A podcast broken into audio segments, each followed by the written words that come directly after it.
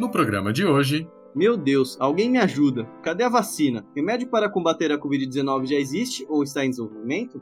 a professora Arlene Correia da Universidade Federal de São Carlos conta mais sobre sua pesquisa no desenvolvimento de antivirais contra o novo coronavírus e o processo necessário para consegui-lo. Dizem que você é o que você come.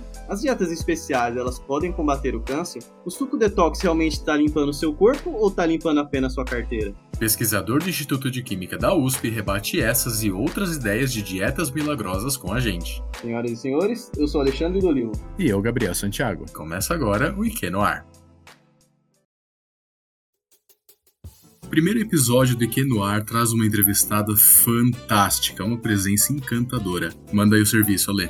Ela é graduada, ela é mestre e ela é doutora pela Universidade Federal de São Carlos, a UFSCar. Ela também fez doutorado sanduíche na França e pós-doc nos Estados Unidos. Atualmente, ela também é professora do Departamento de Química da UFSCar. Nesse ano agora que está um pouquinho bagunçado, ela mergulhou de cabeça no desenvolvimento dos antivirais contra a Covid-19. E agora ela é uma das esperanças do Brasil nessa pandemia. Senhoras e senhores, a professora Arlene Correia. Obrigada pelo convite, um prazer estar aqui. Muito bem-vinda, professora. Professora, a gente gostaria de saber, logo de cara, por que, que a senhora decidiu ser uma pesquisadora? Bom, na verdade, a gente não decide as coisas. É, a vida leva a gente a algumas opções. E eu sou são carlense, sempre estudei em escola pública, vim de uma família bastante né, humilde. Quando eu terminei o colegial, estudava no Álvaro Guion, que é um colégio público aqui de São Carlos, tive a chance de ser a primeira e única da minha família poder prestar vestibular. Na época eu não tinha opção de ir para outra cidade se não fosse São Carlos, porque minha família não tinha como manter. E eu entrei na, na, na, na UFSCar e escolhi Química porque eu tive uma excelente professora de Química no, no, no colegial, no Álvaro Guião, no ensino médio. E em, logo em seguida, no primeiro semestre, como minha família, mesmo morando em São Carlos, não tinha condições de me sustentar, eu precisava conseguir uma forma de me, me manter. E eu, apareceu uma oportunidade de uma bolsa de iniciação científica logo no primeiro semestre e eu topei. E foi no, no laboratório de síntese orgânica, no qual eu fiquei o resto da minha, da minha vida. Estou até hoje, isso há quase 40 anos. Então, acho que a, as necessidades acabam abrindo portas, né? Então, me encantei pela, pela síntese orgânica, trabalho com isso desde o meu primeiro semestre de graduação e me tornei cientista, me tornei pesquisadora e professora. Amo o que eu faço, mas foi realmente assim a vida que, que levou. Acho que não tinha tantas opções assim naquela época. Mas hoje vejo que, felizmente, a, a, as, as, faltas de opção, entre aspas, me levaram a um caminho que me, me trouxe toda a satisfação do mundo. Adoro o que eu faço. Professora, existem muitos benefícios em ser uma pesquisadora? Ah, números. O primeiro deles é realmente essa paixão pelo que a gente faz. Né? A, a, pesquisa tem várias vantagens, né? como, como, profissão, né? Na verdade, a gente é pesquisador barra professor, né? então acho que as duas coisas andam juntas aqui. E a primeira delas, para mim, é mais importante, é justamente o contato com os alunos. A gente nunca envelhece. Eu sempre falo para os alunos que faz 40 anos que eu estou na universidade, mas parece que eu acabei de entrar, que eu sou caloura. Porque a gente tem esse contato muito próximo com os alunos, a gente sempre se sente jovem. A gente sempre sabe as gírias do momento, as piadinhas do momento, o que está acontecendo, porque a gente está sempre junto com os alunos. Isso, para mim, é extremamente importante. E nessa situação agora de quarentena, de pandemia, de isolamento social, isso é uma das coisas que mais tem me, me feito falta. Assim. É muito frustrante, embora a gente tenha esse contato à distância, mas o, o, dia a dia com os alunos é realmente é, uma coisa maravilhosa. Eu acho que professor é uma, é uma, uma profissão abençoada. Né? Realmente, para mim, não tem nada melhor que isso. Além disso, a questão da pesquisa em si, eu acho que é a oportunidade, primeiro, da gente tentar desenvolver novos conhecimentos. Fazer ciência significa a gente entrar numa sala escura e tentar achar caminhos tateando, sem saber muito bem para onde vai, mas que de repente uma luz se acende. Então, acho que isso é, é a beleza da ciência, né? A gente ter essa liberdade de poder procurar, muitas vezes sem saber o que direito, e, e, de repente se, se deparar, descobrir coisas novas do nosso mundo. Então, acho que são as duas coisas que mais me fascinam tá, nessa área. Professora, uma coisa que nós vemos muito é geralmente professor de universidade também trabalhando com pesquisa. É, uma dúvida que o pessoal mais novo que está entrando na universidade tem é: para ser pesquisador, obrigatoriamente você precisa ser professor de universidade ou você pode trabalhar somente na área de pesquisa? É, no Brasil, a gente tem também institutos de pesquisa que não dão aula, né? Por exemplo, a Embrapa. A Embrapa é uma instituição de pesquisa na área de agropecuária e eles, não, eles fazem exclusivamente pesquisa, eles não, dão, não são professores, né? pesquisadores da Embrapa é, não dão aula. Alguns, inclusive, eles orientam na pós-graduação, eventualmente dão alguma aula, mas eles não são contratados como professores, como pesquisadores. E nós temos vários outros institutos, a Fiocruz, por exemplo, né? É, são, são, é um instituto de pesquisa e as pessoas que trabalham lá fazem exclusivamente pesquisa. Então, você pode sim ser pesquisador e não ser professor. Mas, na verdade, eu hoje acho que eu não gostaria de trabalhar num, num, instituto de pesquisa onde não tem alunos. Vou repetir, acho que é essencial esse, uh, esse contato com os alunos. Ser professor é muito bom. Na, na vida da senhora, a senhora teve bastante percalços, né? Foram realmente muitas lutas. E para o pesquisador, qual que é o passo de maior dificuldade para que um aluno saia da graduação e, e se torne realmente, é, a gente chamaria de assim, um cientista de verdade, né? Um cara que vai lá e vai pesquisar, a, a moça que vai descobrir um composto novo. Qual que é esse primeiro passo que as pessoas mais têm dificuldade é, antes de se tornar um pesquisador? Eu acho que cada época é, é, diferente da outra, né? Eu vivi uma realidade diferente há 40 anos ou 30, 30 e poucos anos atrás, quando eu comecei. A gente ainda estava no regime militar no Brasil, eu entrei na universidade, a gente estava no regime militar, a situação era completamente outra, mas naquela época não existia internet, né? Pasmo vocês, não tinha celular. Então, a gente tinha uma dificuldade enorme de ter acesso à informação. O maior problema que a gente tinha naquela época era conseguir dados, acesso a publicações do exterior. Então, para vocês terem uma ideia, a nossa biblioteca da Universidade Federal de São Carlos era extremamente precária. E a melhor biblioteca que tinha na Química era no Instituto de Química da USP São Paulo. Então, toda vez que a gente precisava fazer uma pesquisa, que hoje você simplesmente entra no Google e digita, é, a gente tinha que pegar um ônibus e ir para São Paulo e ficar lá na USP, sentado na, na biblioteca do, do, Instituto de Química, por dias e dias a fio, procurando por referências, por literatura, para ter um embasamento para fazer o nosso trabalho. Então, é, aquela época era esse o nosso maior problema. Hoje, esse não é um problema, né? Como eu falei, é só entrar no Google e digitar, ou todos os bancos de dados que nós temos hoje, a CAPES por exemplo, tem o periódico CAPES, que é extremamente né, importante para a pesquisa no Brasil e a gente tem acesso a, a todas as informações disponíveis. É, hoje, eu acho que um dos maiores problemas, ou desafios, diria, né, é a questão, primeiro, da, do, do, financiamento à pesquisa, que sempre foi um problema, mas hoje eu acho que é mais grave. Ah, a gente tem um, um desafio enorme para conseguir bolsas de estudo. Né? Todo pesquisador, especialmente alunos pós-graduação, precisam de uma bolsa de estudos para se manter. E, então, é, essa questão hoje eu acho que é mais complicada, né? é, um, é um desafio mesmo. E o outro grande desafio, que é o que vocês estão fazendo, que é extremamente importante, é mostrar para a sociedade o quanto a ciência é, e a tecnologia são importantes para a nossa vida. E sem ciência e tecnologia, a gente não vai a lugar nenhum. Então, acho que a, a difusão de ciência, a difusão de informação, de conhecimento é extremamente importante hoje. Mostrar para as pessoas que a gente precisa, sim, trabalhar em consciência e tecnologia, porque é a única forma do Brasil se tornar um país uh, menos complicado, né, ou menos distante do que a gente pensa de um bom país para a gente viver. Perfeito, professora. Muito obrigado. Aqui a gente viu no seu Lattes, a senhora tem três linhas de pesquisa: é, síntese de compostos bioativos, isolamento, identificação e síntese de feromônios de insetos e pragas e desenvolvimento de novas metodologias sintéticas. O que a senhora pode falar para a gente um pouquinho de cada uma dessas linhas de pesquisa?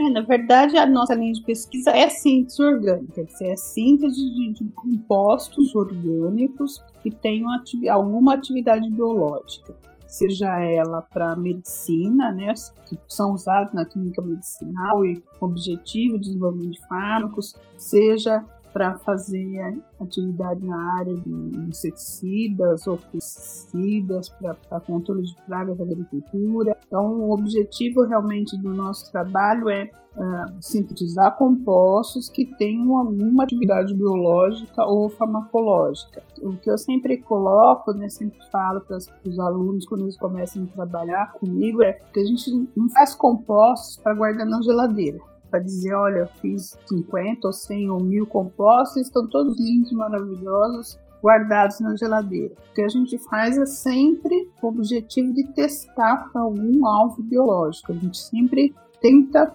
fazer compostos que sirvam para alguma coisa. Então, seja para química medicinal, para atividade farmacológica, seja para atividade como um inseticida ou qualquer outra atividade biológica a gente faz compostos que possam ser eventualmente úteis para a nossa vida. Então é isso que é efetivamente o nosso trabalho. Professor, de acordo com a descrição de pesquisa do seu Lattes, ele diz que uma vacina pode durar até dois anos para poder ser aprovada e utilizada. Na sua opinião, como pesquisadora e como doutora, acha que a gente ainda pode esperar por uma vacina esse ano ou a gente ainda não tem mais esperanças?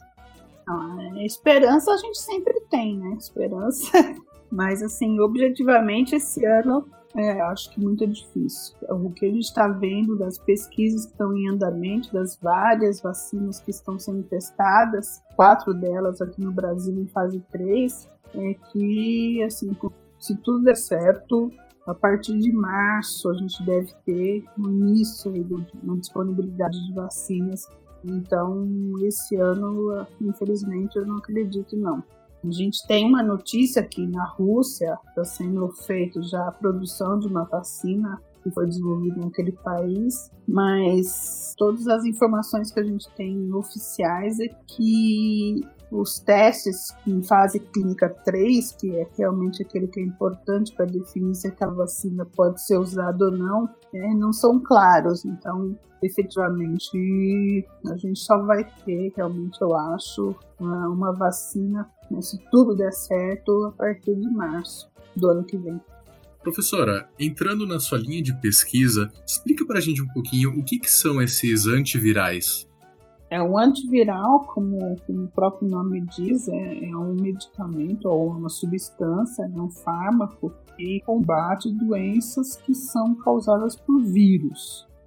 Existem vários mecanismos né, para isso, mas em si é isso. Um, um antiviral é usado para combater uma doença causada por vírus. Eu acho que o, o caso mais sucesso que a gente tem, ou, ou mais conhecido para quem não entende muito né, o que é um, um antiviral, é, é, o caso do dos dois medicamentos que a gente usa para AIDS, que são chamados de retrovirais, justamente porque o, o mecanismo de ação desses medicamentos é como um antirretroviral. A AIDS né, é causada por um vírus que é chamado HIV, que é o vírus da imunodeficiência humana.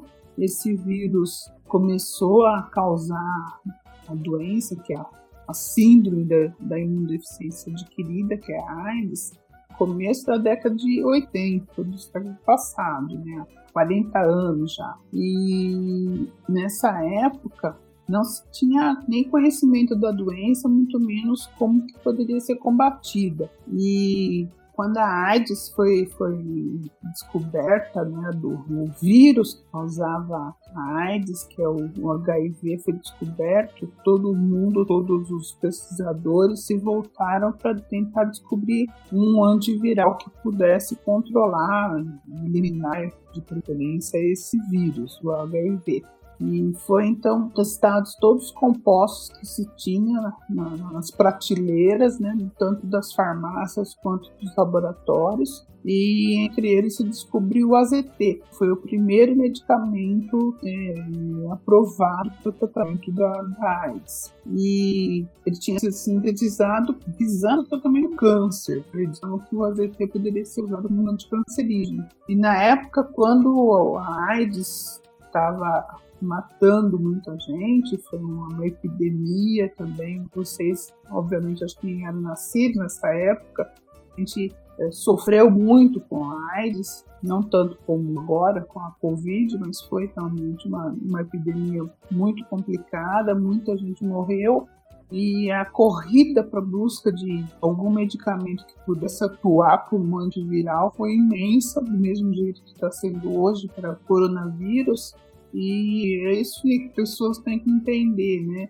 As doenças surgem, a gente é, não espera, ninguém está preparado para uma epidemia, muito menos para uma pandemia.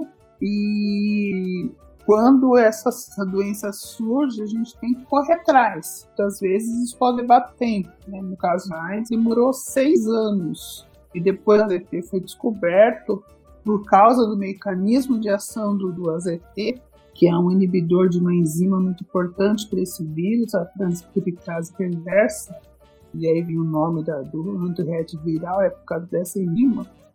Vários outros uh, antivirais foram desenvolvidos e hoje a gente tem o que a gente chama de coquetel, e tem AIDS, toma um coquetel que é uma mistura de três ou quatro antivirais para combater a doença. Hoje, felizmente, ninguém mais morre de AIDS. Embora a doença não tenha cura, ela é totalmente controlada com esse coquetel de antirretrovirais. Então, é, a gente tem que entender que isso leva tempo, né? não, é, não é um processo simples, muito menos rápido, infelizmente. Professora, qual seria a diferença entre um antiviral e uma vacina? De que forma que elas atuam e por que uma vacina está demorando tanto? Por que, que a gente não tem um remédio assim que a gente toma, que nem um resfriado, que a gente vai e compra uma, uma Neusaldina, por exemplo? Por que a gente não tem um remédio desse? Qual que é a diferença entre eles?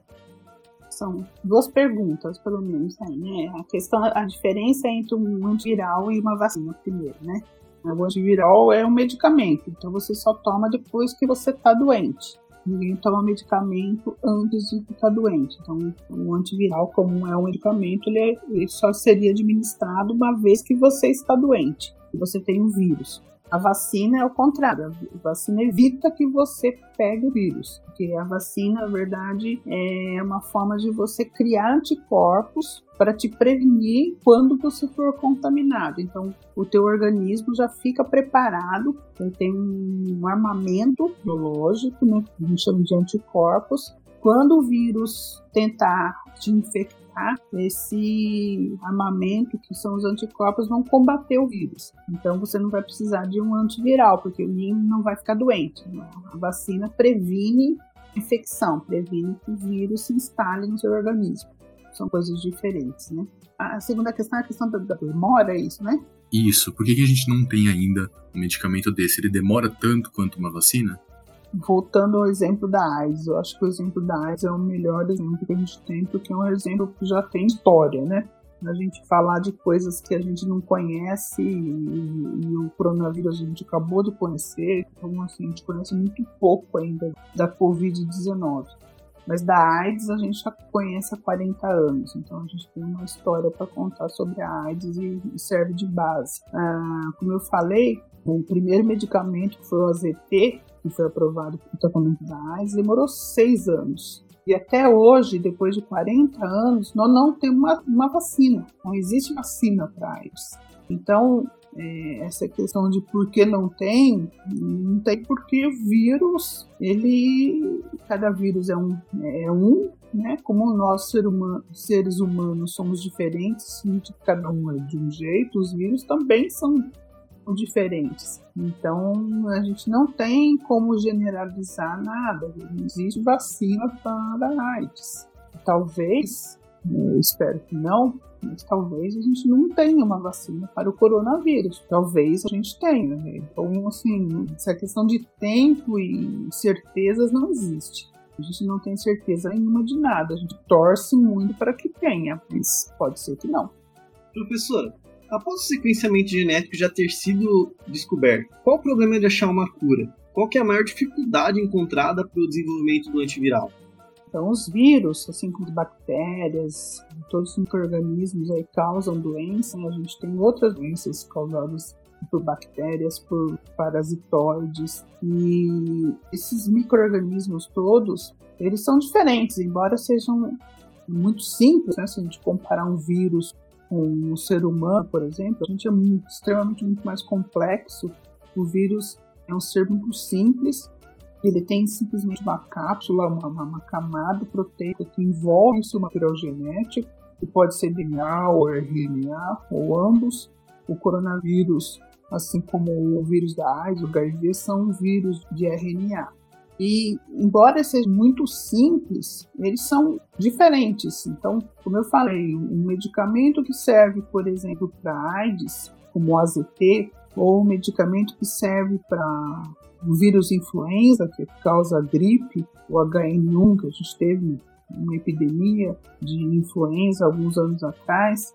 Tem o Tamiflu, que é um medicamento que foi desenvolvido para tratamento do H1N1. Esses medicamentos todos que já estão no mercado, todos eles foram testados para o vírus do novo coronavírus, que causa Covid-19. Nenhum deles teve efeito. Então, embora todos sejam vírus, cada um é diferente do outro, eles são muito específicos. Então, não, não, não é porque a gente tem o, o, o DNA que isso basta para a gente falar, bom, agora eu tenho DNA, eu tenho como curar. O sequenciamento, na verdade, é o primeiro passo para a gente começar a tentar achar um caminho para atacar. Então, dentro do quando a gente tem o sequenciamento do vírus, a gente tem todas as proteínas, todo, todos os genomas, né, todos os genes que codificam as proteínas que são essenciais para aquele vírus. Isso foi feito. Então, a partir do momento que a gente teve acesso ao, ao sequenciamento genético do coronavírus, do novo coronavírus, uma série de proteínas para a vida desse vírus, para sua replicação, para o seu desenvolvimento, para causar uma infecção, foram, foram identificados. Então, hoje a gente tem vários alvos, como a gente chama, para usar como meta para a busca de medicamentos. Mas a gente está ainda muito no início, a gente está muito longe de realmente encontrar a solução desse problema. Professora, sobre a sua linha de pesquisa sobre compostos naturais, qual que é a importância da diversidade desses compostos aqui no Brasil? Eu especificamente não trabalho com compostos naturais. É, a gente tem que diferenciar um pouco como é que são essas linhas de pesquisa. Né? Quem trabalha com compostos naturais são os químicos que pegam plantas, micro-organismos e extraem os compostos desses seres, das plantas dos micro-organismos. E porque eles são extraídos desses seres que são seres vivos, então a gente chama de produto natural, que são produzidos pela natureza. Planta, micro-organismo, então são compostos que são obtidos naturalmente, por isso que são chamados de produtos naturais. Quem trabalha com isso, então, são os químicos naturais que fazem fitoquímica, por exemplo, quem trabalha com planta, extrai esses compostos, identificam e, em geral, procuram saber a atividade biológica desses compostos. Eu, no nosso grupo de pesquisa, a gente não trabalha com a extração de produtos naturais, a gente trabalha com síntese de compostos que são semelhantes aos que são produzidos pela natureza. Então a gente chama de síntese de produtos naturais porque a gente sintetiza compostos semelhantes aos que são produzidos naturalmente pelas plantas e micro-organismos. Mas por que né, a gente se baseia nesses produtos naturais. É que a natureza é extremamente sábia, né? A natureza ela tem um, arcabouço de, de, de, enzimas, de maquinário, produz compostos extremamente diferentes, aí que a gente chama da diversidade, né? A diversidade é porque são estruturas químicas extremamente diversas que muitas vezes nós, pesquisadores, talvez não tenhamos nem capacidade de fazer. Muitos compostos que a gente acaba isolando de produtos naturais são tão absurdamente complexos que muitas vezes a gente não consegue nem reproduzir no laboratório. Então, essa diversidade que a natureza nos fornece. Né? Então, o que a gente faz é olhar para esses compostos que são produzidos na natureza e a gente tenta copiar ou usar como modelo, né? Então, é isso que a gente faz. Então, a gente faz síntese de compostos que são baseados em produtos naturais. E por que a gente faz isso? Né? Porque se eles estão na natureza, eles têm alguma função. A planta, por exemplo, ela sintetiza, ela produz compostos que muitas vezes têm atividade inseticida. Às vezes a gente pode observar na casa da gente é, dois vasos. Um é atacado por pulgão e o outro não. Por que será que um é atacado por pulgão e o outro não? Muito provavelmente, ou quase com certeza, aquela planta que não foi atacada pelo pulgão era porque ela tem compostos químicos que repelem ou que não atraem o pulgão. Então isso nos interessa, né? olhar para esses compostos e descobrir por que que atrai ou repele o pulgão. Isso pode ser usado, por exemplo, numa plantação em larga escala, dentro de uma plantação que é atacada por insetos. Então a gente usa né, os compostos naturais como modelo, como inspiração para fazer outros compostos que possam ser úteis para o nosso dia a dia. Professora, qual é a diferença entre as proteínas e as proteínas não estruturais? E por que, que o foco é justamente atingir essas não estruturais? Bom, primeiro a gente tem que ambientar o nosso trabalho, né? É, nós trabalhamos especificamente nesse projeto com busca de inibidores para as proteínas não estruturais dentro um centro de pesquisa. Esse centro de pesquisa é o CIRFAR, um centro do programa CEPI da que é coordenado pelo professor Glaucio Oliva, do Instituto de Química da USP, aqui de São Carlos. É um centro de pesquisa que visa justamente o desenvolvimento de fármacos e por causa da, da pandemia do Covid-19, então esse grupo de pesquisadores é, resolveu então atacar alguns alvos, algum, algumas proteínas que são essenciais para a replicação ou a transcrição do vírus, que é o que causa a infecção. Se você é contaminado pelo vírus, mas se ele não se replicar, se ele não se multiplicar, você não vai ter uma infecção. Então, o que a gente tenta fazer é impedir a multiplicação, a replicação do vírus, porque dessa forma você impede a infecção. Então, para fazer isso, baseado no genoma, né, no, que a gente estava falando agora há pouco, se encontrou algumas proteínas que são fundamentais para a replicação do vírus. E uma delas é chamada de protease principal do coronavírus, que era MPRO. Essa protease ela está envolvida no processamento de poliproteínas, que são proteínas não estruturais. Por que, é não estrutural? Porque não faz parte, a hora que eu estava falando do, do, do, do, que é um vírus, né? O vírus ele tem essa um invólucro, falando né, mais simplificadamente, né, uma cápsula proteica e dentro dele está o material genético, que no caso do coronavírus é o RNA. Então, o vírus é simplesmente uma, como se fosse uma, uma bolsinha de chá. Imagina assim, o chá que a gente vai tomar, um saquinho, né? Então, ela tem essa essa cápsula proteica seria a, o saquinho, envolve o chá que está lá dentro. E o chá é simplesmente o RNA, que é o material genético que o vírus vai usar para se replicar. Então, essa cápsula proteica, ela não faz parte da estrutura do vírus, ela só envolve o vírus. Então, a gente está tentando impedir essa replicação, tentando combater essa proteína, que é não estrutural, de trabalhar. Então, essa proteína, se ela é impedida de, de trabalhar, de agir, de, de fazer o seu papel, ela bloqueia a replicação do vírus e, portanto, a gente não tem a proliferação, a multiplicação e,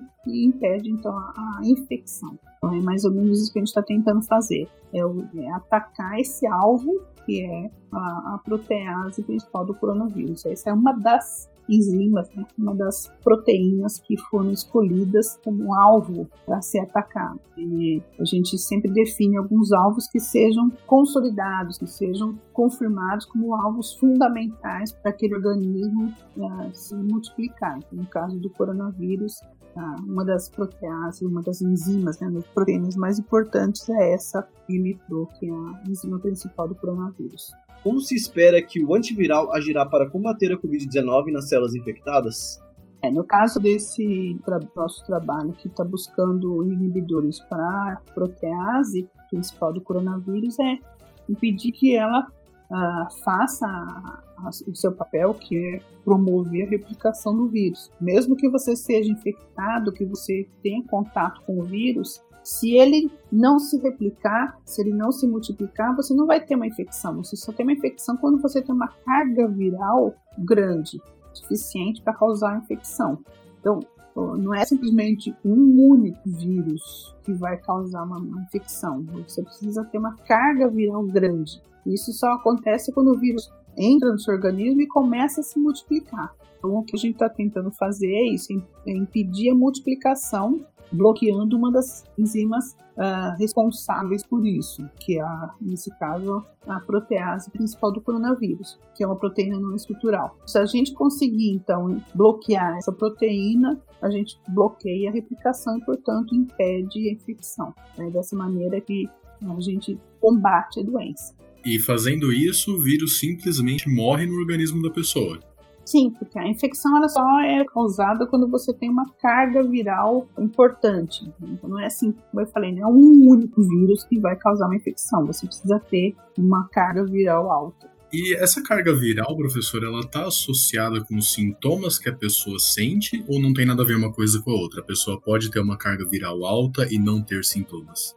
Então, ter sintomas ou não ter sintomas, isso depende muito do organismo da pessoa. Então, você pode ter uma carga viral alta e não ter sintomas, ser assintomático. Mas isso depende do indivíduo. Ainda a gente realmente não sabe como que, por que algumas pessoas são assintomáticas e outras têm sintomas tão graves que chega a óbito.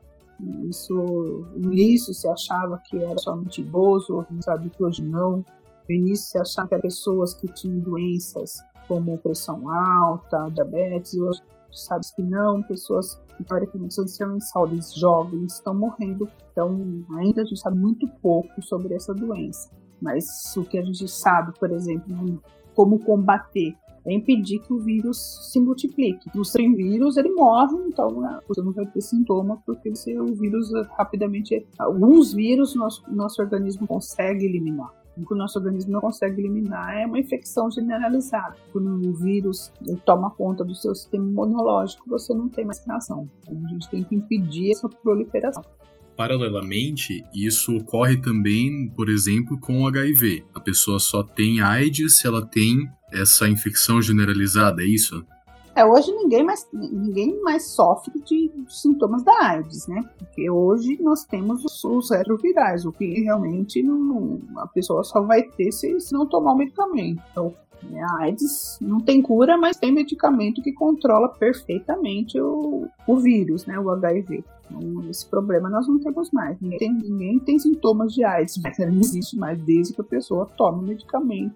Esse é um caso muito de sucesso, né? Os retrovirais, eles realmente controlam o, o, nível, você não elimina o vírus do seu organismo, você não mata o HIV, você não, você não fica livre do HIV nunca, mas ele fica numa, numa, carga viral tão baixa e você não tem nenhum sintoma. Então, quem tem o vírus HIV não tem sintomas da doença AIDS, porque os medicamentos retrovirais combatem o vírus e ele fica uma carga mínima sem nenhum, nenhum sintoma. Professor, tem alguma vantagem no reposicionamento dos fármacos para o tratamento da Covid? E nos últimos meses tem tido uma crescente onda de reportagens citando alguns fármacos que já existem e são usados por outras doenças mas agora você quer utilizar eles no meio de combate ao coronavírus. Algum deles tem a sua eficácia comprovada? Ele vai agir da mesma forma que é esperado do antiviral?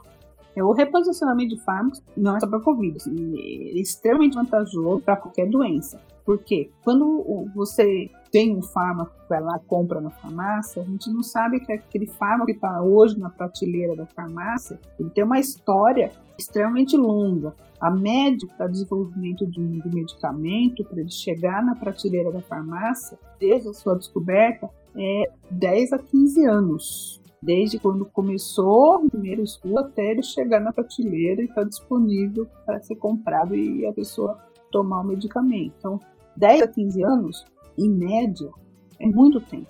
E não só é tempo, é muito dinheiro. É muito, muito caro o processo todo de descoberta e desenvolvimento do medicamento, do fármaco. Por que, que ele é caro? Né? Porque ele começa lá né, na pesquisa básica, como eu falei, da gente identificar um alvo para ser atacado, você tem que realmente confirmar que aquele alvo é importante, por exemplo, no caso do vírus, para controlar o vírus ou eliminar o vírus do organismo, encontrar um composto que realmente tem essa atividade comprovada. E isso vai, vai, vai, vai. Então são 15 anos. Muito, muito, muito, muito dinheiro, muito custo. Então, são, são alguns bilhões de dólares que a indústria farmacêutica investe para que esse processo seja possível e que você tenha lá no final da, da, da história um medicamento prateleira da farmácia. Então, se a gente está com uma pandemia como nós estamos hoje, todo mundo desesperado né, para que a gente encontre uma solução, encontre um medicamento que possa controlar essa doença.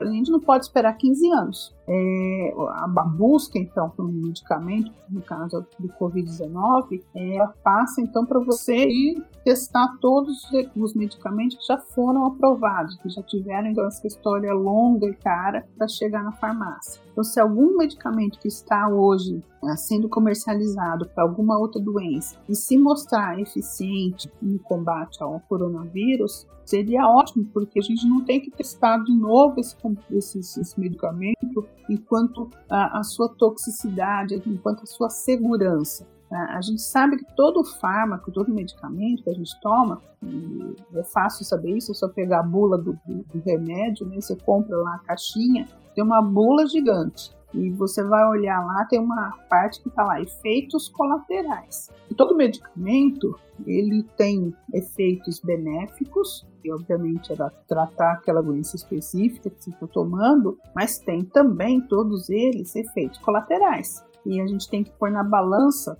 o quanto esse efeito colateral, que muitas vezes causa outros problemas, é bom ou é ruim. Isso o médico é o único que, em geral, tem condições de avaliar se esse risco que você está correndo de tomar um medicamento que tem efeitos colaterais que às vezes não são tão bons, é, vale a pena ou não, vai depender da doença que você tem. Então, essa segurança e essa, essa efetividade já foi feita para aqueles medicamentos que estão na farmácia. Então, por isso que tudo que tem hoje foi testado. E só citando um exemplo, né, que talvez seja o mais famoso, é a questão da cloroquina e da hidroxicloroquina. Então, tudo que está na farmácia foi testado, incluindo a cloroquina e a hidroxicloroquina. São medicamentos muito antigos, estão no mercado há muito tempo, há de 40 anos, que são uh, usados para o tratamento da malária. Mas, na verdade, não são nem para malária medicamentos de primeira escolha porque o plasmode falciparum, que é um dos parasitas que causa malária, principalmente na África, ele já adquiriu resistência à cloroquina e à cloroquina. Então, quem tem malária na África hoje não adianta tomar cloroquina, porque não vai nem curar nem a malária ela consegue ser curada com cloroquina. Então, é um medicamento que hoje é pouquíssimo usado, porque não tem ação nem para malária. Mas foi testado no laboratório, o que a gente chama de testes in vitro, que é uma plaquinha de vidro dentro do laboratório, esses dois medicamentos, a cloroquina e a hidroxicloroquina, mataram o vírus, mas dentro de uma plaquinha de vidro, não dentro de um corpo humano. Quando foram feitos ensaios clínicos, fase 3, que é um ensaio clínico que tem um grande número de pacientes, em vários centros do mundo, se percebeu que não, que cloroquina e hidroxicloroquina não, não tem nenhum uh, benefício para quem está com Covid. Não existe nenhuma evidência de que esses dois medicamentos possam ajudar no tratamento da doença. Muito pelo contrário, em alguns casos eles aumentaram os efeitos da doença e aumentaram o número de óbitos. Isso foi, por exemplo, uh, visto em hospitais maus logo no começo da pandemia, onde a cloroquina foi usada muito lá em Manaus e vários, vários Uh, várias pessoas foram a óbito por causa disso, então a Organização Mundial da Saúde não indica de forma nenhuma o uso desses dois medicamentos para tratamento do Covid.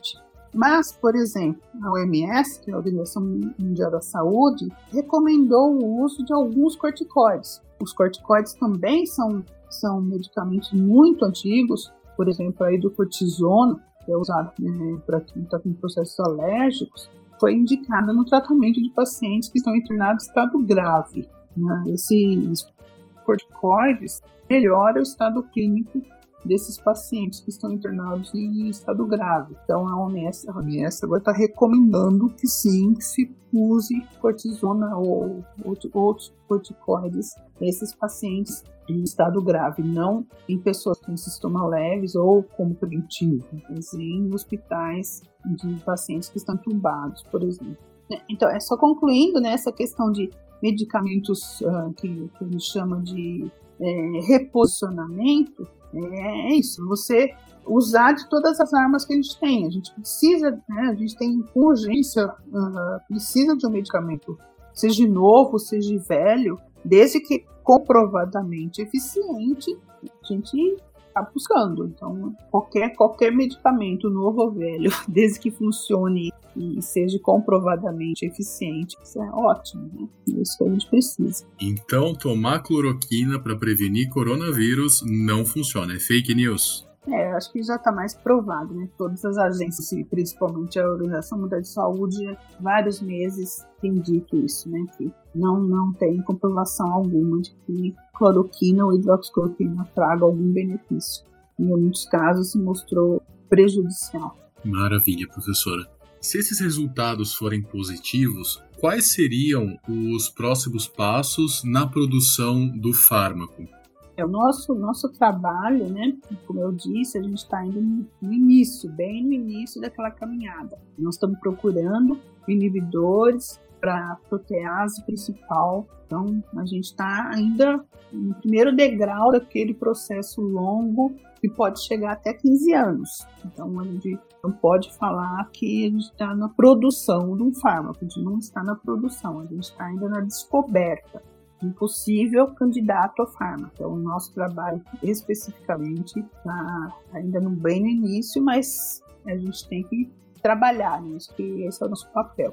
Mas talvez não chegue a, a um fármaco efetivamente para a Covid, para o coronavírus, mas a pesquisa sempre dá base para outros problemas, né? Isso que é importante. Quando você trabalha em pesquisa, você abre novos caminhos, novas portas que podem ah, levar a, a, a, lugares que a gente nem imagina. Né? Ah, no começo da minha fala, da, na nossa conversa hoje, vocês me perguntaram por que, que eu decidi ser pesquisadora, por que eu escolhi essa carreira. Né? E aí eu falei que a pesquisa é um quarto escuro que a gente entra e a gente não sabe o que tem ali. A gente vai tateando e de repente uma luz se acende. E eu acho que é isso que é a beleza. Então a gente está ainda Nesse caso específico de medicamento a Covid, a gente está tateando no escuro, mas de repente uma luz acende. Pode ser Covid, pode ser para alguma outra doença. E eu acho um exemplo que a gente tem bastante interessante é o medicamento que foi aprovado já para o tratamento da Covid lá nos Estados Unidos, é o Remdesivir, é um antiviral que se mostrou eficiente, ele não cura, mas ele alivia de uma certa forma, os efeitos da doença em pacientes internados em estado grave. Ele aumenta a sobrevida, diminui o caso de óbitos, uh, estatisticamente provado já, e por isso ele foi aprovado. Mas esse, esse medicamento, o Remdesivir, ele não foi planejado para a Covid. Ele começou a ser estudado em 2015 para tratar o para combater o vírus ebola. E naquela época, em 2015, era uma epidemia na África. Então, imagine né, que em 2015 se estava pensando no ebola, ninguém nunca podia imaginar que cinco anos depois a gente ia ter ah, o coronavírus, o coronavírus causando essa pandemia.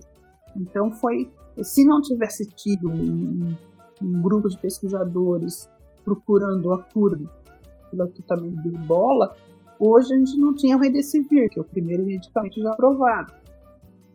Então, a pesquisa é isso, a gente começa com um objetivo, pode ser que a gente atinge, pode ser que não, mas pode ser que a gente encontre uma, uma nova, uh, um novo caminho para combater um outro problema que a gente nem imaginava que pudesse existir, que de repente aparece na nossa frente e a gente tem então a oportunidade de contribuir.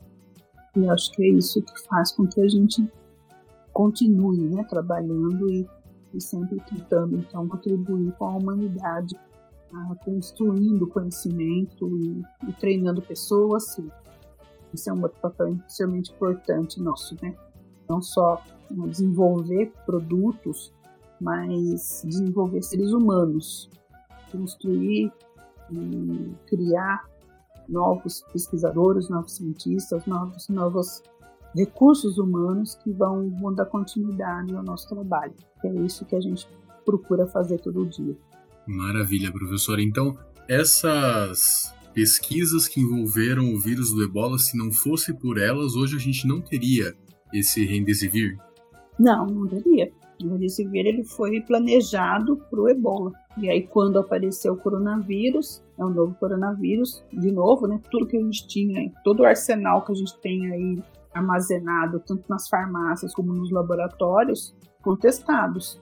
E se viu que o Remdesivir seria, ele é efetivamente um medicamento que, que ajuda, ele não cura, mas ele melhora bastante os sintomas e efetivamente ele diminuiu a mortalidade. Infelizmente, esse medicamento ainda é extremamente caro. Ele é fabricado por uma empresa nos Estados Unidos, lá na Califórnia, e a produção ainda é muito baixa, porque, como eu falei, eles estavam planejando o ebola, então ele não estava ainda em linha de produção. Eles correram, eles estão correndo. Essa empresa da Califórnia está correndo para aumentar a escala. A produção ainda é muito baixa, mas já está sendo fornecida para alguns hospitais nos Estados Unidos. Mas ainda não, não é disponível para o mundo todo, né? Mas o que os pacientes estão sendo tratados com esse medicamento lá nos Estados Unidos já mostrando realmente que ele tem um benefício. Perfeito, professora. Professora, a gente fica encantado pela sua presença. Foi maravilhoso esse bate-papo e somos muito gratos por todo esse conhecimento. E a gente agradece muito a sua presença aqui. Na verdade, eu que agradeço, eu acho que me sinto muito honrada por ter sido convidada. Uh, gostaria de parabenizar vocês pela iniciativa, eu acho que é extremamente importante o que vocês estão fazendo.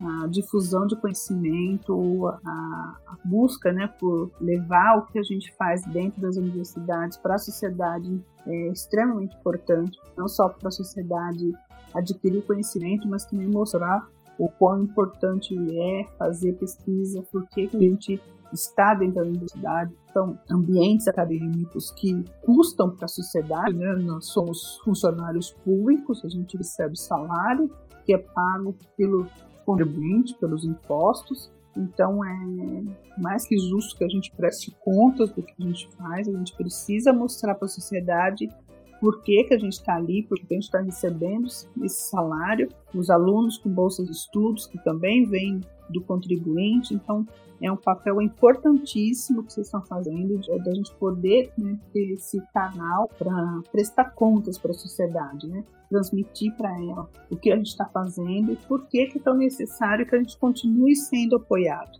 É importante que as pessoas percebam que o que a gente faz hoje pode talvez não resolver o problema que a gente tem hoje, mas pode resolver problemas que eventualmente a gente nem sonha que aparecem. Né? No caso específico da pandemia do Covid-19, ninguém sonhava com isso há seis meses atrás, ou sete meses atrás. Ninguém imaginava que a gente teria uma situação tão dramática como a gente está vivendo hoje. Então, a gente precisa ter pesquisa e desenvolvimento tecnológico para se preparar para tudo que vem de bom e ruim no futuro, que a gente não sabe. Então, parabéns para vocês. Só queria parabenizar mesmo e espero que vocês tenham sucesso nessa iniciativa. Muito obrigado, professora. Senhoras e senhores, professora Arlene Correa.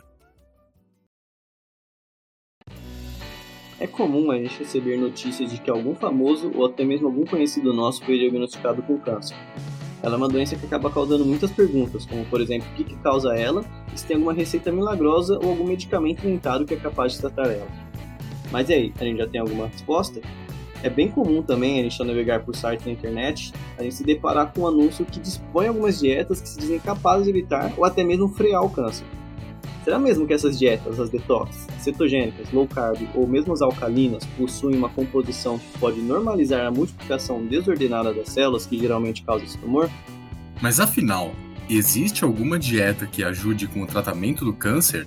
Nosso convidado de hoje é Eduardo Reis, pesquisador do Instituto de Química da USP e professor associado do Departamento de Bioquímica da instituição. Sua pesquisa atual relacionada ao câncer de pâncreas corre no Instituto Nacional de Ciência e Tecnologia de Oncogenômica, e hoje ele vai nos ajudar a esclarecer se essas dietas valem a pena ou se são fake news. Boa noite, professor, seja muito bem-vindo ao IQ no Ar. É, boa noite, eu agradeço o convite de vocês. Para começar, quero dar vocês parabéns pela iniciativa né, de estudantes né, de tentarem promover a divulgação científica. Eu acho que é um pouco isso que esse, esse programa trata. E é muito importante né, a, a, essa universidade né, é conseguir comunicar para a sociedade o conhecimento que, que existe aqui dentro e, de uma certa forma, né, para traduzir, contribuir para né, filtrar um pouco as notícias que a gente vê circulando aí. Como, por exemplo, esse tema que vocês estão trazendo aí de né, dietas milagrosas e câncer. Muito obrigado, professor. Então explica pra gente um pouquinho como que surgiu, de onde que tira essa ideia de que o que a gente ingere pode combater o câncer. Isso faz algum sentido? Desde que existe a civilização, né, existe a necessidade de se tentar buscar tratamentos para as doenças que, né, que acometem o homem, né? O câncer não, não, é mais uma delas.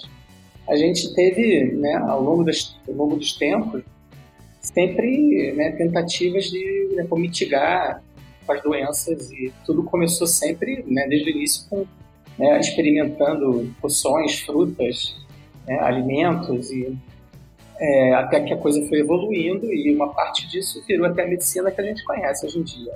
Então, assim, por que, que isso existe, né, esses apelos?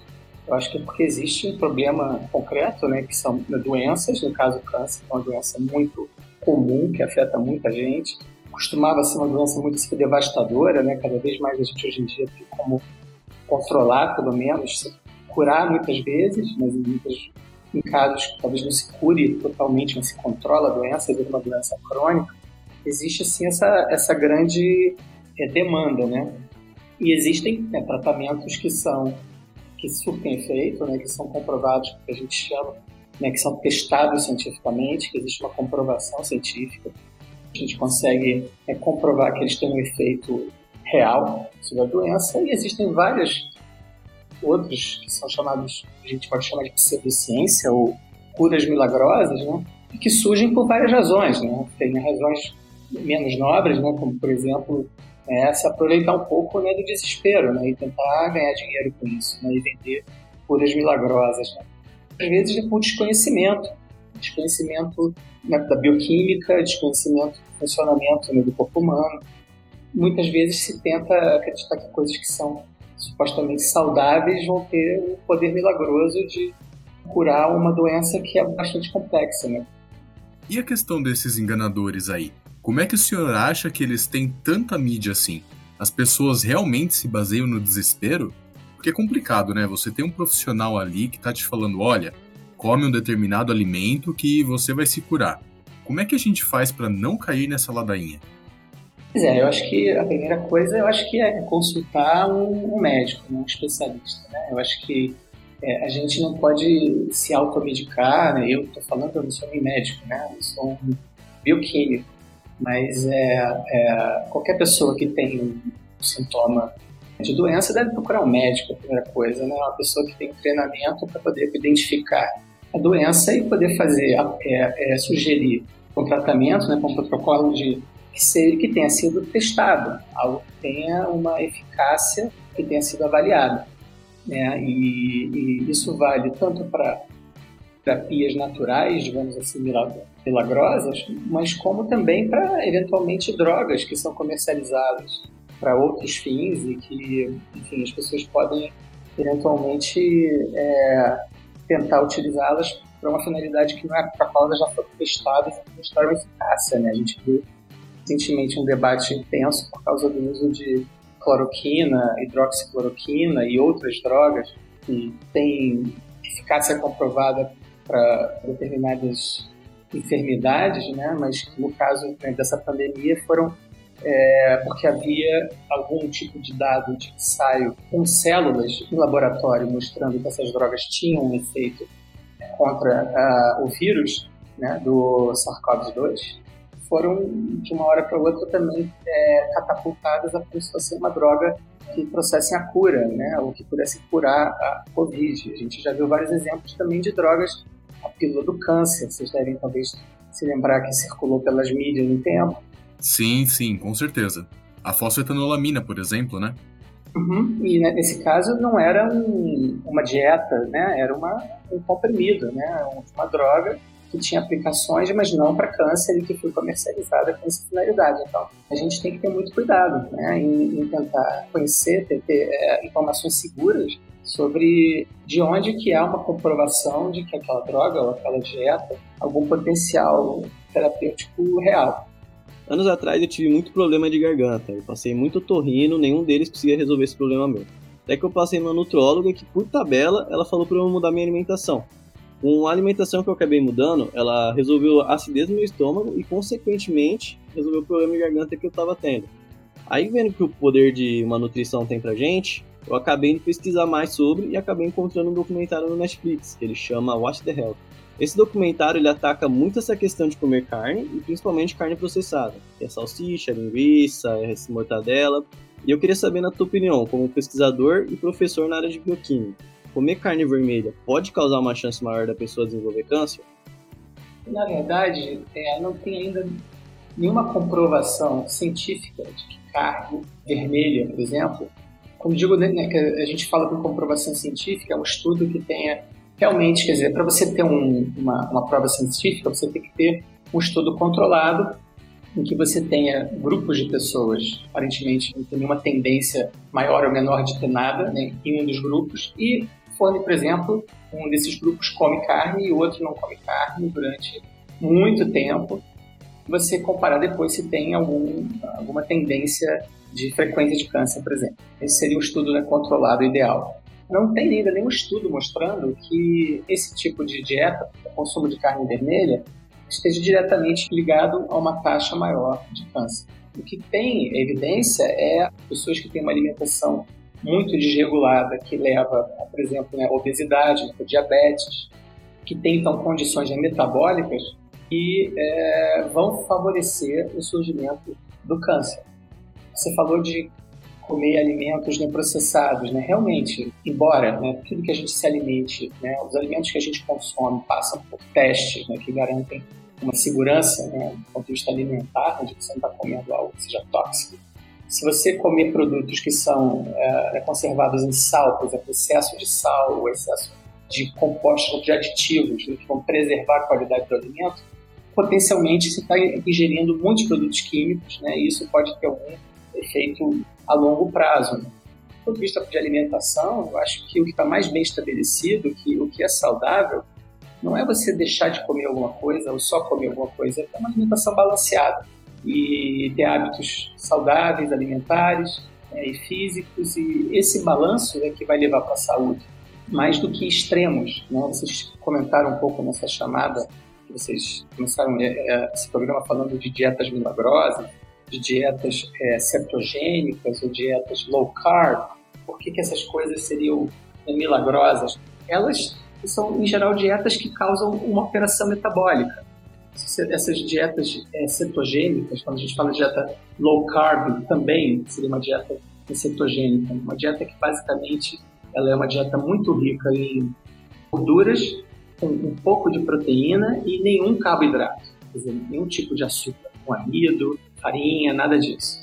E o que acontece com esse tipo de dieta né, é que há uma reprogramação metabólica que o corpo, por não ter glicose, né, quer dizer, não tem açúcar para produzir glicose, é o principal né, combustível das células, ele vai passar a utilizar principalmente gorduras e proteínas por conta dessa dieta. E ao longo do tempo, isso vai fazer com que é, esse organismo se torne mais eficiente na digestão de gorduras e proteínas. Então, isso causa uma perda de peso é, rápido. Então, isso é uma dieta que foi é, bastante utilizada né, para é, fazer uma perda de peso rápido em indivíduos que estavam com sobrepeso. Né? E funciona, porque causa uma reprogramação metabólica. Agora, é, para a pessoa se manter magra, né, ela tem que mudar os hábitos alimentares. Ela não pode ficar só fazendo uma dieta cetogênica o resto da vida. Né? Ela precisa né, começar a comer menos, de uma forma mais balanceada. É, então é isso. Eventualmente também a pessoa que se priva de comer açúcar vai ter uma consequência no corpo. Com certeza. Eu acho que muitos dos estudos que a gente tem sobre é, alimentação, o efeito da alimentação no metabolismo, eles são feitos com uh, animais, camundongos, né, laboratórios, em que a gente está uma dieta controlada, e ainda muita coisa em célula, células crescidas em meio de cultura, em plaquinhas de terra, que você consegue controlar a quantidade de é, substrato, né, de alimento que essa célula recebe, ou que o ratinho recebe. Em geral, isso é bem diferente do que a gente tem depois de um ser é, humano, né? Mas o que se vê nesses modelos né, animais é que quando você diminui a quantidade de glicose, quando você fornece é, menos caloria para esses animais, esses animais ficam numa dieta de restrição calórica, esses animais em geral ficam mais saudáveis, eles desenvolvem menos doenças, eles vivem mais. Isso é, é, foi um pouco, quer dizer, isso inspirou várias é, dietas também para tentar tratar câncer, por exemplo, em que você reduzia a quantidade de calorias. A teoria era que reduzindo a quantidade de calorias, né, de açúcar, por exemplo, você iria fazer com que as células tumorais crescessem menos. Então, isso daí vem um pouco a, a ideia de que dietas né, com baixa quantidade de açúcar ou com baixa quantidade de calorias seriam bons para o câncer. Mas isso é um, é um mito, né? não tem nenhuma evidência de que isso seja verdade, pelo contrário, porque é, não só as células do câncer precisam de nutrientes, precisam de glicose, precisam de proteínas, etc., de gordura, né, para usar como, como fonte de energia, mas as células saudáveis também. Então, se um indivíduo que está doente, né, ele é privado né, de alimentos, ele fica com alguma deficiência de, de alguns componentes básicos da alimentação, né, carboidratos, proteínas, né, gorduras, e vai também ficar menos competente para resistir à doença. Então não, não tem muito sentido essa, essa lógica né, de se tentar tratar câncer com dietas que vão restringir alimento para o tumor. Porque, na verdade, a gente está restringindo alimento para o organismo. Todo o organismo vai ser debilitado. É aquela coisa, né, professor? Você vai restringir para o corpo querendo atingir um determinado local, só que o corpo não entende por si só que ele tem que mandar aquela dieta para aquele local. Ele vai mandar para o corpo inteiro. Da mesma forma, se faltar, vai faltar para o corpo inteiro. Exatamente. Esse é o problema, né? Que o câncer ele não é um organismo estranho, né? Ele é uma parte do nosso corpo, né? Que de alguma forma saiu do controle, né? Que tem um controle de proliferação e tal que é independente daquilo que mantém a homeostase, né, que a gente chama o equilíbrio dos órgãos das células dentro do organismo. O câncer é uma doença né, que surge por uma mutação genética, uma alteração na sequência do DNA, começa que atinge genes chaves nesse controle, né, controle de proliferação, de organização.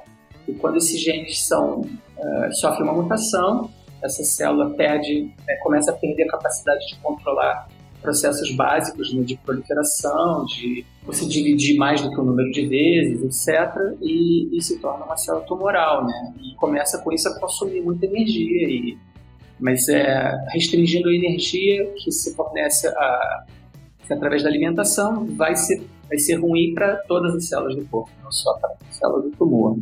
Professor, você comentou que os roedores eles não pegam doenças e vivem mais que os outros quando eles utilizam a a dieta com menos calorias? Baixa caloria, exatamente. Chama restrição calórica. Eles, eles vivem mais, eles têm vários indicadores fisiológicos é, de, de uma saúde melhor. E, mas que doenças assim, que eles evitam mais? E isso também não poderia então ser passado para a mesma coisa no nosso organismo?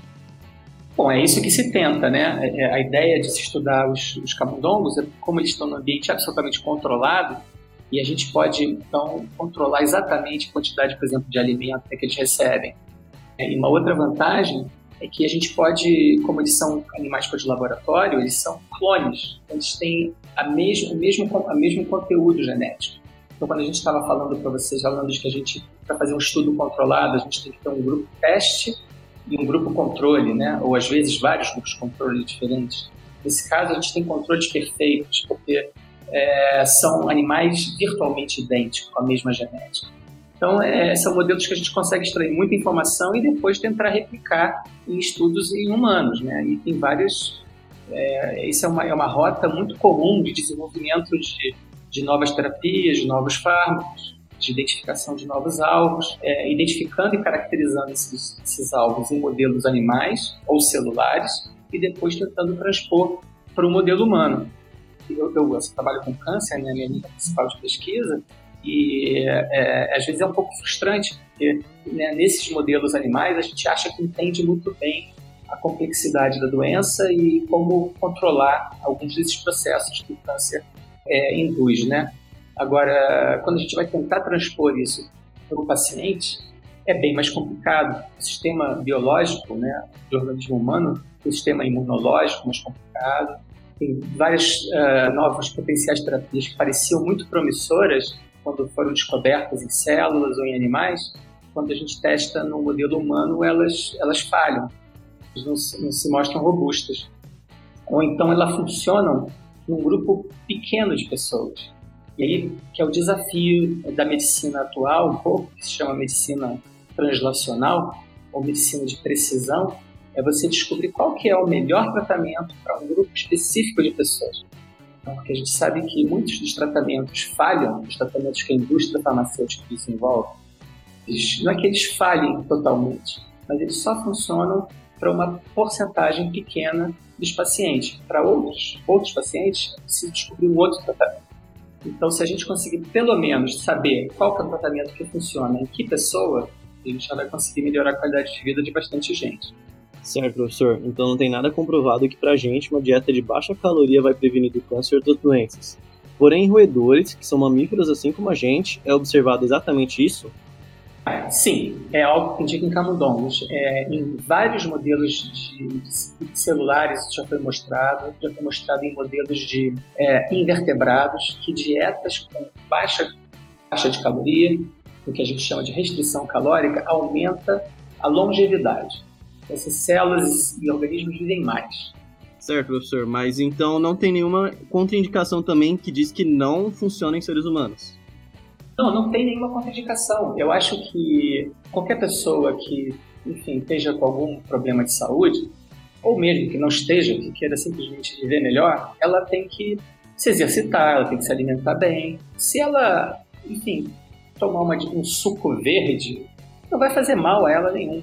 Eu acho que o problema aí é a pessoa ser é, enganada, às vezes pagar, né, gastar dinheiro tomando fórmulas mágicas que não vão resolver nada, que ela não poderia talvez aproveitar melhor indo numa você fazer em uma feira e comprando, fazendo uma boa feira e fazendo um bom suco, tomando um suco bastante saudável. E para todos os efeitos, o que ela estiver ingerindo, se for um suco verde ou qualquer coisa do tipo, não deixa de ter nutrientes ali, né? O problema é bem o que o senhor falou, porque tem muita gente aí no mercado que fala: não, você vai comer tal coisa porque faz bem para os olhos. Inclusive, tem aquela apresentadora Rita Lobo que usou um termo que eu achei fantástico, que foi medicalização da comida.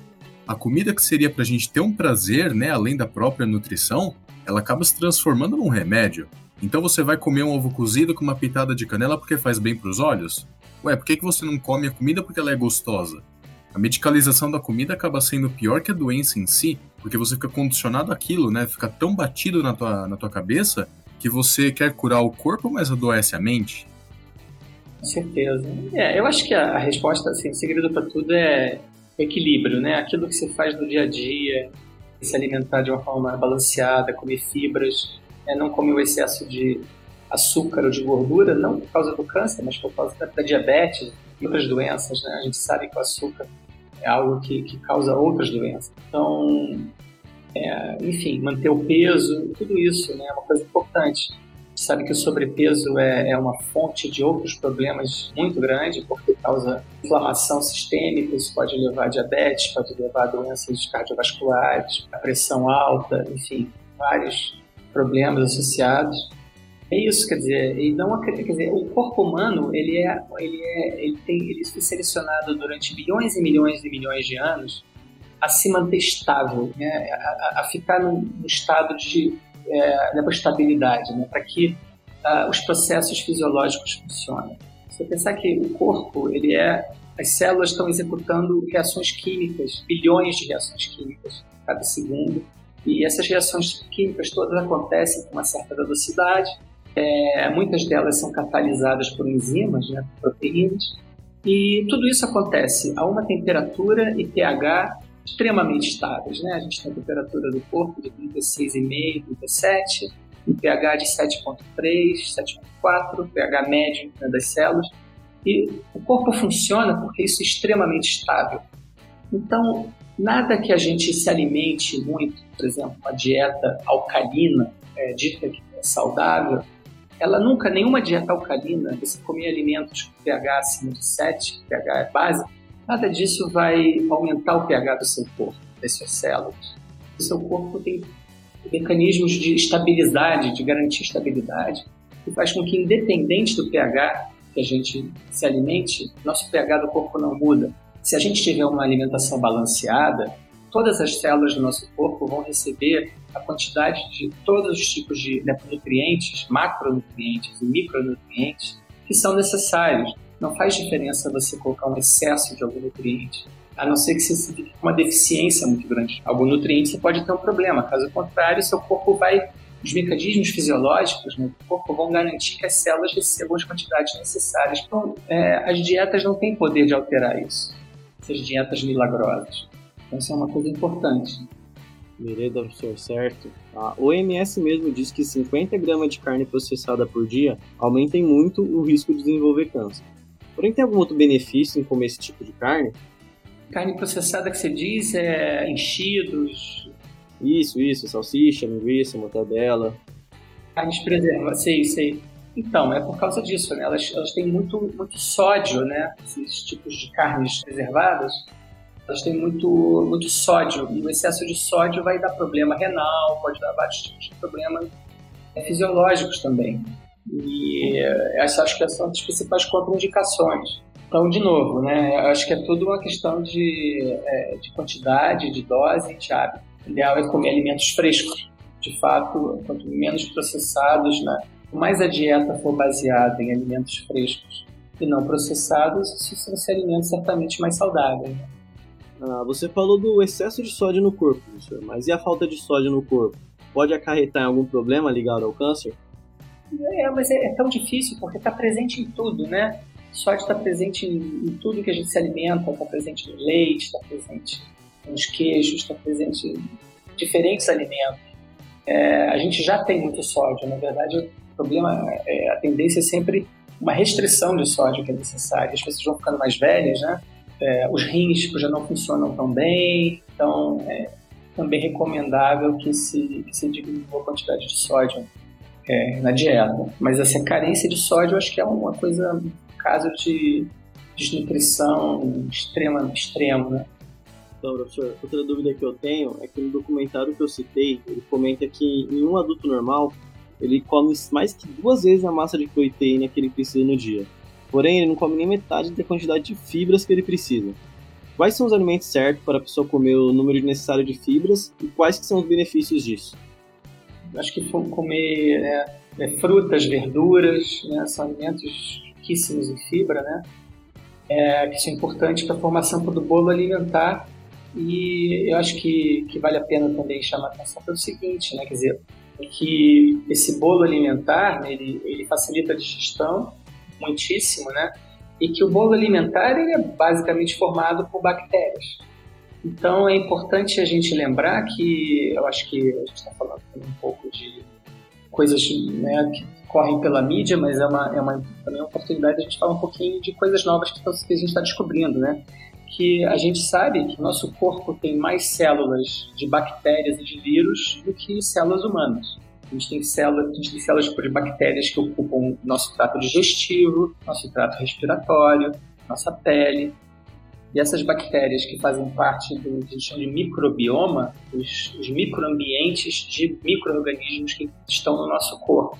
E esses, esses micro-organismos fazem parte da flora intestinal e que ela é extremamente dinâmica. Ela vai variar muito em função do tipo de alimento que a gente come. Então, se a gente tem uma alimentação mais rica em fibras, a gente vai ter um estabelecer um regime digestivo que vai favorecer o crescimento de certas populações de micro-organismos que vão ajudar com a digestão. É, a gente sabe também que esses micro-organismos são muito importantes também para esse, esse, equilíbrio do organismo que a gente está falando, né?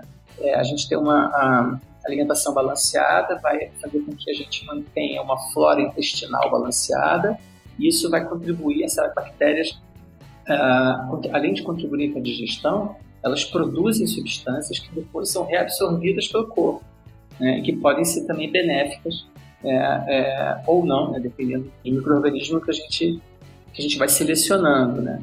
Então, elas também são importantes para a saúde. Acho que essa é um, uma mensagem importante essa também.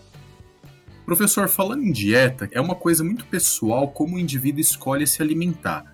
Um debate muito recorrente que nós vemos, não tanto no meio acadêmico, mas na sociedade, é a questão de dietas vegetarianas, veganas, carnistas, enfim. Esses tipos de dietas onde a pessoa escolhe se privar de um determinado alimento por questões filosóficas, ideológicas, pessoais, que seja, ela pode ter algum efeito na saúde, seja ele benéfico ou maléfico?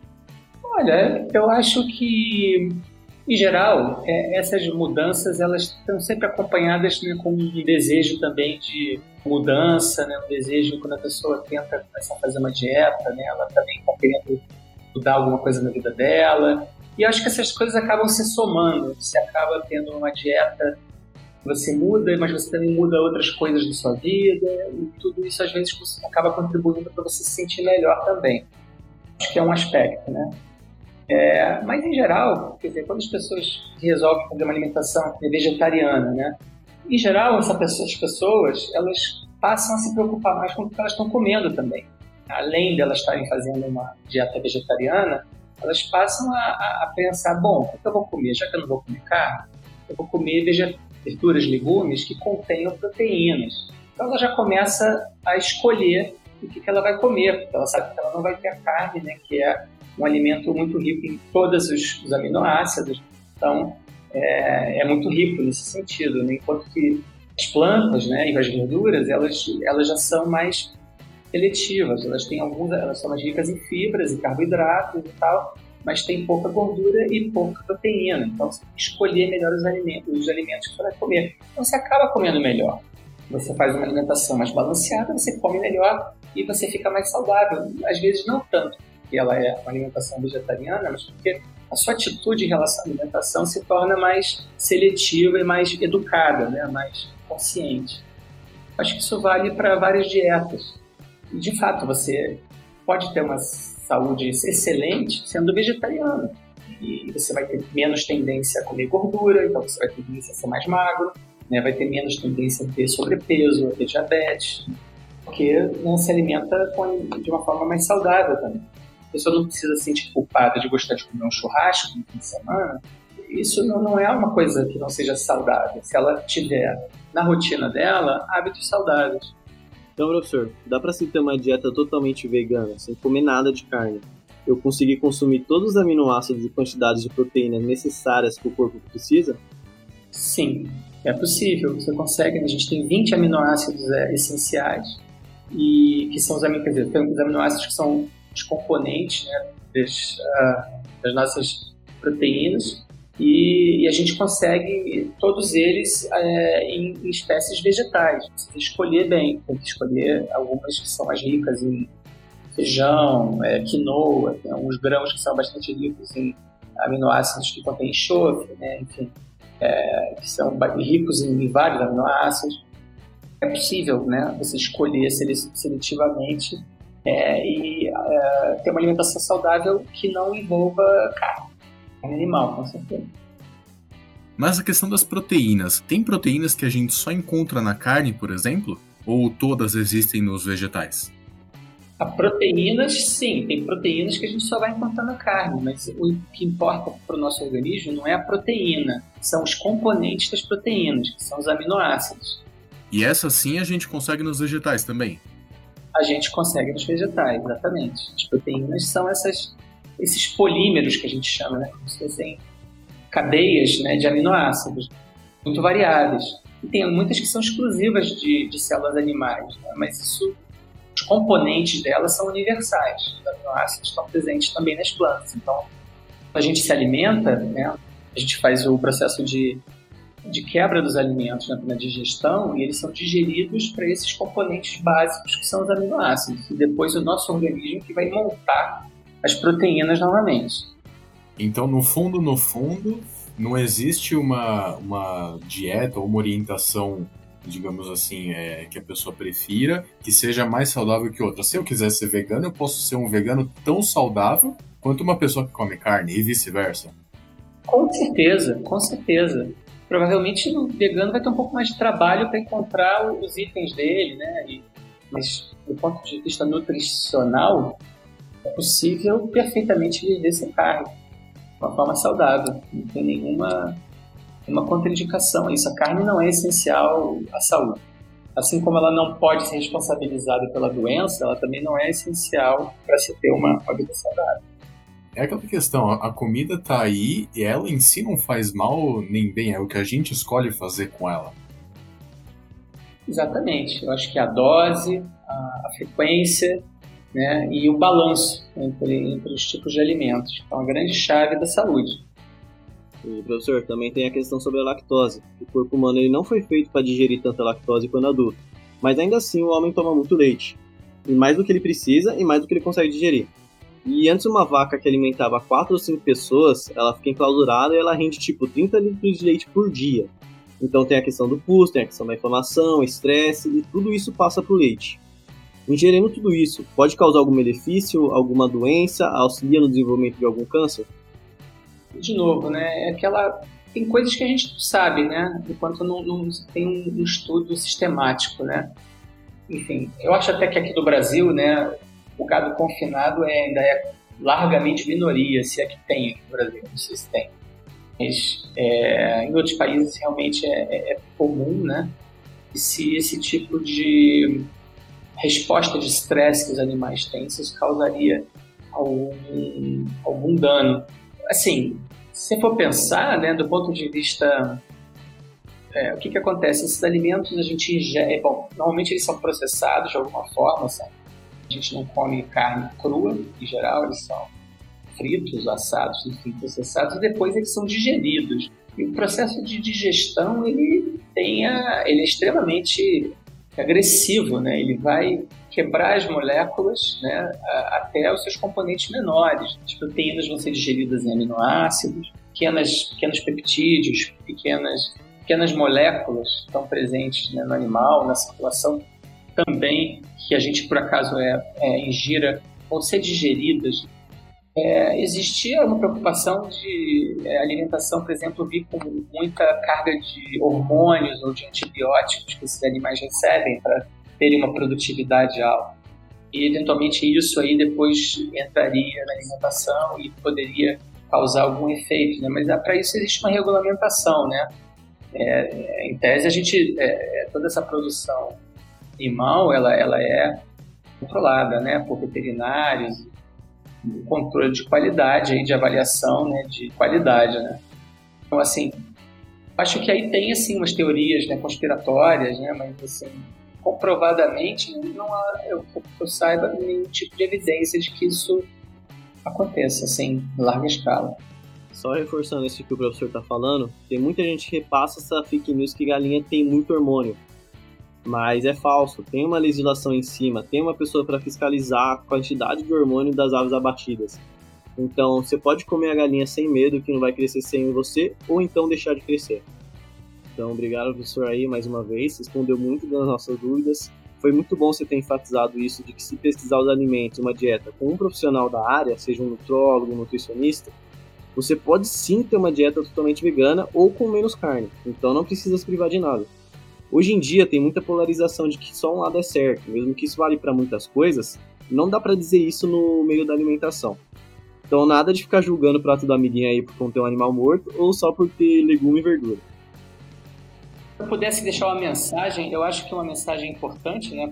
É uma coisa, vocês estão dentro da universidade, né? Vocês vão ser, estão sendo expostos aí, né? A gente na universidade aprende muito do método científico é aquilo que a gente pode é, observar, fazer hipóteses, testar, é, interpretar os resultados e, a partir dos resultados, ter uma conclusão sobre a realidade que nos cerca. Então eu acho que isso é, um, é, é método que a gente tem que aplicar na vida e principalmente para aquilo que tem a ver com saúde ou com coisas que vão lidar com muitas pessoas, né? Quando a gente propõe um método, né? algum tratamento, alguma dieta, para que isso funcione, não basta que alguém, né, a tia, a tia Chiquinha, ou o tio Marquinhos, ou alguém, ah, mas funcionou com a minha família, funcionou com a minha sobrinha vai ter sempre histórias, mas para a gente poder ter um tratamento que seja aplicável para todo mundo, a gente precisa ter evidência científica de que esse tratamento funciona. Às vezes esse é, é demora um pouco para a gente obter essa evidência científica e o avanço é lento. Mas é o único jeito que a gente tem de fazer alguma coisa que tenha uma referência, que tenha um histórico, que seja que a gente possa verificar a eficácia. Sem isso, a gente vai ficar no achismo. Isso, não é, isso aí não é bom para ninguém, só para quem quer vender soluções milagrosas. Muito obrigado, professor. Agradecemos aí sua presença, agradecemos por ter essa oportunidade de entender essas loucuras que todo dia aparecem na mídia. Realmente é tudo uma questão não apenas de gosto, mas também de bom senso de cada um. Obrigado, professor. Obrigado a vocês. Então, boa noite. Boa sorte. Tchau, tchau. Boa noite. Muito obrigado por terem ouvido nosso primeiro programa e ter ajudado a cumprir nosso maior objetivo, que é levar a ciência até você. Mas e aí, o que, você achou? O que, você quer ver no próximo? Manda aí uma mensagem pra gente, vai? Pode ser digitada ou por áudio. A gente vai adorar ouvir você e será uma participação especial no nosso próximo programa. Te esperaremos aqui com um pouquinho mais de ciência. E por fim, vamos para as novidades do mês. Teremos um ciclo de palestras com o tema de bioinformática, que será ministrada totalmente online de forma gratuita pela BioIn for Girls. Essas palestras têm o objetivo de introduzir ao público a uma das áreas mais inovadoras da ciência, além de buscarem enfatizar o papel de liderança das mulheres. E no final você ainda ganha um certificado bonitão. O evento vai ocorrer entre os dias 6 de outubro e 5 de novembro, todas as terças e quintas-feiras, das 18h30 às 20h30. Acesse seu Instagram para inscrição, BioWin for Girls. Nós também vamos ter a Semana da Química, que é um evento muito importante para a comunidade da USP e nesse ano ela irá ocorrer pela internet. Desse mês ainda, no dia 28 de setembro e dia 2 de outubro, e de maneira totalmente gratuita. A SDQ também irá contar com as palestras tanto para a comunidade USP e Instituto de Química, como também para qualquer um que se interessar. Para realizar as inscrições, acesse seu site www.iq.usp.br barra Semana da Química. Não esquece de acessar também o Instagram do evento, que é Semana da Química USP. Falando em USP, o Manual do Candidato da FUVEST 2021 já pode ser acessado no site www.fuvest.br. Dentro dele temos informações sobre o funcionamento da prova, que vai selecionar os próximos estudantes da Universidade de São Paulo. Além das datas e demais informações, o manual também traz as medidas de contenção adotadas para combater o novo coronavírus. E atenção! As inscrições estarão abertas até 28 de outubro e a primeira fase do vestibular ocorrerá em 10 de janeiro do ano que vem. Até dia 31 de outubro estarão abertas também as inscrições para o prêmio Carolina Bore Ciência e Mulher, que irá premiar duas meninas por trabalhos de iniciação científica, uma de ensino superior e uma outra de ensino médio. Um edital com todas as regras está disponível no site da Academia Brasileira de Ciências, que é www.abc.org.br. A Associação Atlética Acadêmica Ana Rosa Kucinski está com novidades para produtos nesse segundo semestre. Fique de olho na página oficial no Facebook para não perder nenhum lançamento. E além disso, ela também parabeniza os atletas do Instituto de Química pela conquista do ETIC 2020 de League of Legends. É isso então, gente. Segue a gente aí no Facebook, Twitter e Instagram é arroba ar e fique por dentro dos próximos episódios. Eu sou o Alex. E eu, Gabriel Santiago. E vemos vocês no próximo episódio. Tchau! Tchau. Locução: Alexandre Dolivo e Gabriel Santiago. Redação: Ana Amaral, Andressa Levi e Felipe de Souza. Administrativo: Edgar Brau, Marcelino Moreira e Christian Hurtado. E na edição, Pedro Sabanai.